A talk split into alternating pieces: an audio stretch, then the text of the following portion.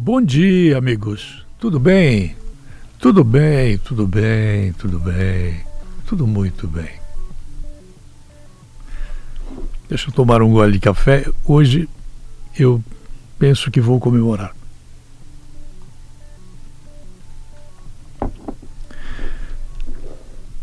Dois pedidos, ambos relacionados com o Poder Judiciário do Estado. Falo Judiciário do Estado para não tocar no Poder Judiciário do é, Tribunal Federal, né? o STF-PT, de quem deixo de lado no dia de hoje e não falo nada. Não falo dos ministros com carteirinha do PT, não. Deixa para lá. Hoje. Peço para vocês não esquecerem de lembrar, ou lembrem de não esquecer, para acompanhar o que vai fazer o Tribunal de Justiça em Florianópolis sobre a sentença do juiz Edson Zimmer com relação a aditivos contratuais dados na época da gestão do prefeito Milton Obos a uma empreiteira que trabalhou, se não me engano, no Fundo Canoas, em obras naquela área. O juiz fez uma sentença de 40 páginas, que, no meu ver, que não é um ver técnico, poderia ser, mas eu não fiz um arrazoado técnico para comentar. No meu olhar de pessoa do povo, com critérios jornalísticos, não tenho um só retoque a fazer na sentença desse magistrado aqui de Rio do Sul. Lembro para vocês que podem estar esquecidos que esse magistrado já me condenou umas duas ou três vezes por coisas que eu acho que eu não deveria ter sido sentenciado. Mas uh, ao lembrar vocês para acompanharem, para ver o tráfico de influências que há no Tribunal de Justiça entre advogados e desembargadores, tráfico de influência.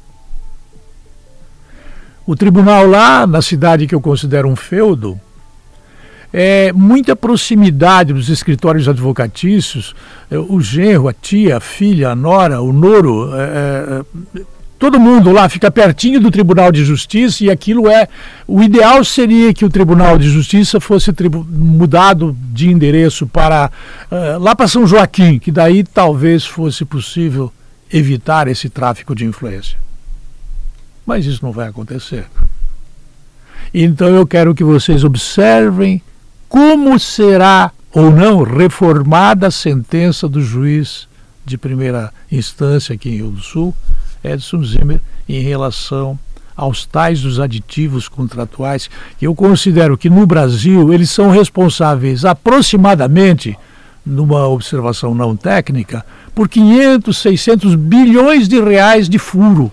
Cara ganha uma licitação de uma obra por 20 milhões e ele 30 dias depois de ter ganho a obra, ter ganho a obra em licitação, ele faz um aditivo, dois aditivos, três aditivos, quatro aditivos, cinco, dez, quinze, vinte aditivos, como se não tivesse havido um projeto anteriormente, e isso triplica, quadruplica, quintuplica o valor da obra. Fiquem ligados no que os advogados vão dizer sobre a sentença do juiz e o que os desembargadores vão concluir sobre esta sentença para modificar, anulando, reformando a sentença de um juiz de primeira vara, de quem eu faço a observação de que eu já fui sentenciado três vezes por ele em Rio do Sul. Segundo assunto. Esteve aqui em Rio do Sul o presidente do Tribunal de Justiça. Eu não sabia que ele estava aqui. Os repórteres de nossa área jornalística estavam informados, foram conversar com ele e sem tráfico de influência nenhum entre eu, que sou o mais falador dos jornalistas no Brasil sobre os aditivos contratuais, mas ninguém nunca deu a menor atenção ao que eu falo, sem nenhum tráfico de influência, Vocês escutem só o que o presidente do Tribunal de Justiça disse sobre aditivos contratuais. Eu queria que fosse largar essa gravação para vocês verem o que ele falou. É, o, o, judiciário, se vocês forem pesquisar, o judiciário, ele é, ele, as pessoas gostam de contratar com o poder judiciário porque a gente paga em dia, é, a contratação é, é, séria e a execução da obra também. Então, é, como nós não atrasamos o pagamento, como a empresa que contrata o judiciário sabe que vai receber o que tem direito, a gente realmente evita é, de qualquer modo aditivos e coisas que acabam encarecendo o custo da obra. Tanto assim que uma das razões de a gente ter rescindido o contrato com a primeira empresa foi exatamente a pressão para aditivar a obra. Eles queriam reajustar os valores, sabe? Não, não, não vamos reajustar, nós preferimos chamar a segunda, a terceira colocada, mas a obra vai continuar no mesmo preço. Então, acho que isso é, é da nossa tradição e, e eu acho que tem que ser assim. A obra pública, quando o gestor não atrasa, ela tem que sair pelo preço que foi previsto, que é o que está acontecendo aqui. Pois é. Essa fala do presidente do Tribunal de Justiça, para mim, ela não sei se havia trovoada, não sei se é, alguma coisa está acontecendo em determinadas camadas da estrutura burocrática dos tribunais de justiça é, ou no Tribunal de Justiça em Santa Catarina, que mesmo tendo essa tradição de pagar a obra no vencimento, não havendo prorrogação do prazo de pagamento, o custo operacional da empreiteira cai. Caindo, não precisa aditivar. Mas antes, muitas empresas chegavam a ganhar até antecipadamente o valor da obra, ou parte do valor da obra, e no final aditivavam as obras. Eu não me refiro exatamente ao Poder Judiciário, mas no Estado de Santa Catarina, uma tradição dentro do Poder Legislativo, dentro do Poder Executivo, eh, de fabricar aditivos contratuais, todos eles feitos por advogados inscritos na Ordem dos Advogados do Brasil. Advogados cujos professores são juízes, promotores, delegados de polícia, procuradores, advogados os professores das faculdades de direito, ou o professor não ensina, ou o aluno não aprende o fato que esses aditivos contratuais são crimes. Crimes. Então não deveria haver a lei de. Acho que é a lei 201. Não deveria haver a, a, a licitação. A licitação sai por 20 milhões e depois a obra acaba custando 70, 80, 90 milhões. Isso é uma picaretagem numa linguagem que eu sempre emprego. Então eu fico todo agradecido assim às circunstâncias, né? Não pense não que fazendo isso o Tribunal de Justiça ele está preocupado comigo. Não, e nem eu estou preocupado com ele também. Eu não tenho medo do Poder Judiciário. Eu respeito o Poder Judiciário.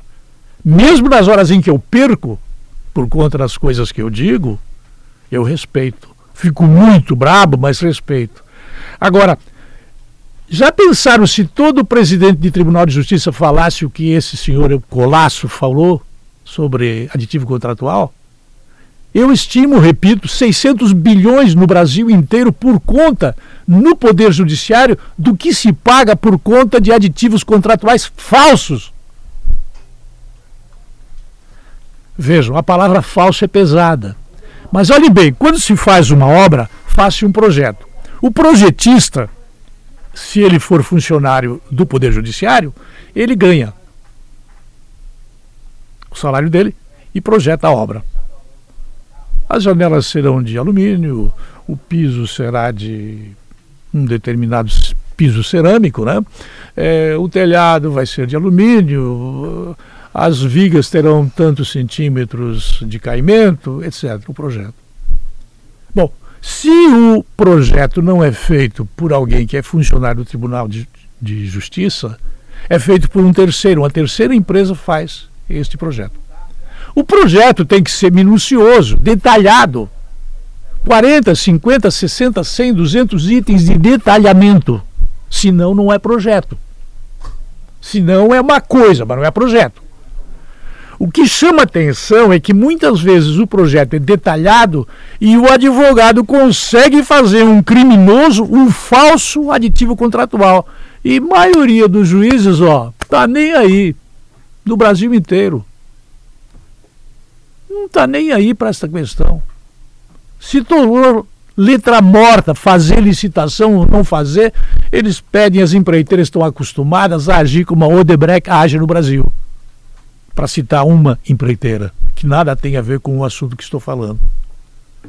Então, parabéns ao Poder Judiciário, não por pensar o que eu penso, e sou um pensador solitário, sou o único dos jornalistas por aí que fala nisso. Você não vê SBT, Bandeirantes, você não vê ninguém falando sobre essa história de aditivo contratual. E é uma coisa que passa batida, é importante nós olharmos isso aí, e eu fico muito feliz ao perceber que há alguém, ao menos um presidente do Tribunal de Justiça, que, pô, eu fiquei até sem jeito quando vi a gravação dele e, para não dizer outra coisa, eu fiquei feliz que eu estou ajudando a construir um Brasil com um jeito diferente, com um olhar diferente.